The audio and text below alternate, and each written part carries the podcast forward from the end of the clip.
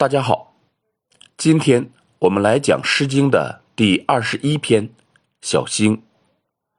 在后世，“小星”一词是小妾的代称。例如，明朝吴炳最有戏曲《辽杜庚》，中有一句话：“夫人时常宽慰，许备小星。”意思是某人的夫人允许他纳妾。古人为什么会用小星代指小妾呢？这个典故便是从本诗而来。然则我们今天这首诗就是要描写一个小妾了，到底是不是？我们自己来分析一下。首先，我们通读全诗：“会比小星。”三五在东，肃肃萧征。夙夜在公，是命不同。会比小星为申与卯，肃肃萧征。报亲与仇，是命不由。本诗两章，每章五句。我关注的第一个问题是标点。大部分注释本诗的人，标点都是两句，一个句号。第五句是独立的句子，也就是“会比小星三五在东”，句号，“肃肃萧征，夙夜在公”，句号，“是命不同”，独立成句。第二章也是如此，如此标点，第一章偶然押韵，但第二章完全不押韵。显然，这样标点是错的。正确的标点是前三句为一句，后两句为一句，也就是我刚才朗诵时的句读方式。大家可以再听一下：“会比小星三五在东，肃肃萧征。夙夜在公，是命不同。会比小星为申与卯，肃肃萧征。报亲与仇，是命不由。”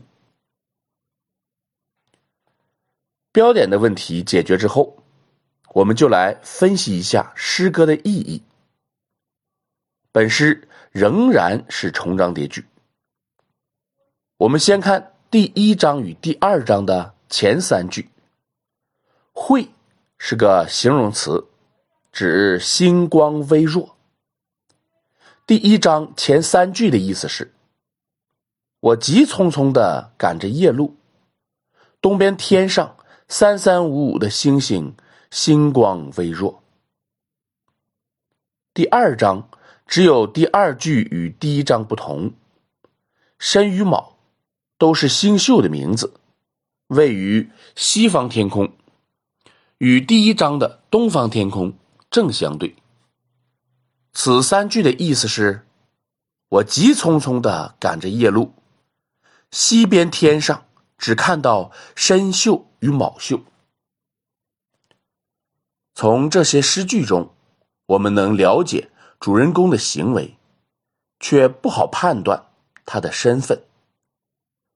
至于性别，我更倾向于赶夜路的人是男性。当然，到此这还不能百分之百确认。我们再看每一章的后两句。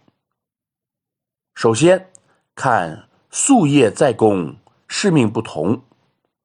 公指的是官府或者贵族府邸，男子可以在宫，比如《高阳篇》提到“退食自宫”；女子同样可以在宫，比如《采凡》中的女子夙夜在宫。所以，这个夙夜在宫的主人公的性别，我们仍然。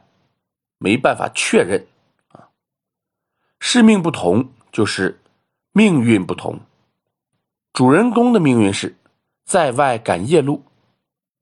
那么，和他命运不同的人是什么人呢？这些人又有着什么样的命运呢？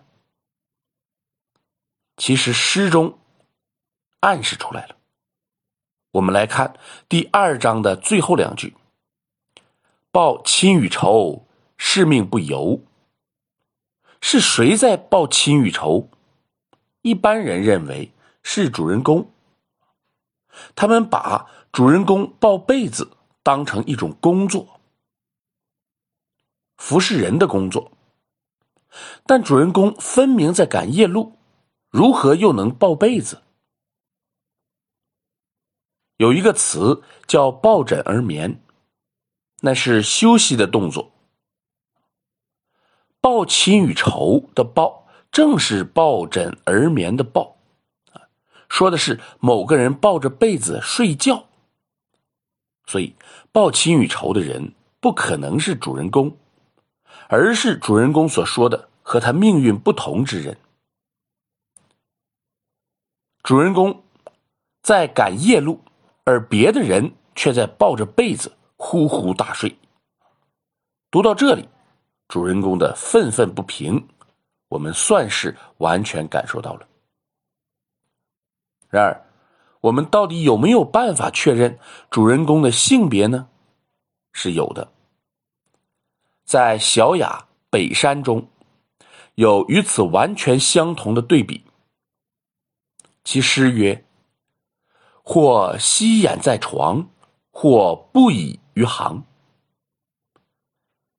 意思是，有的人吃饱了饭躺在床上休息，有的人在路上日夜的奔波。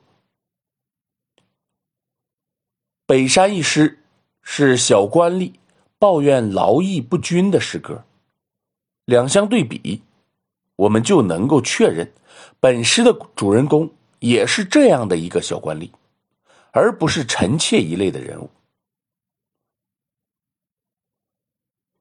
既然本诗的主人公不是女子，我们就可以说，将小星作为小妾的代名词，是古人对此诗的误解所导致的。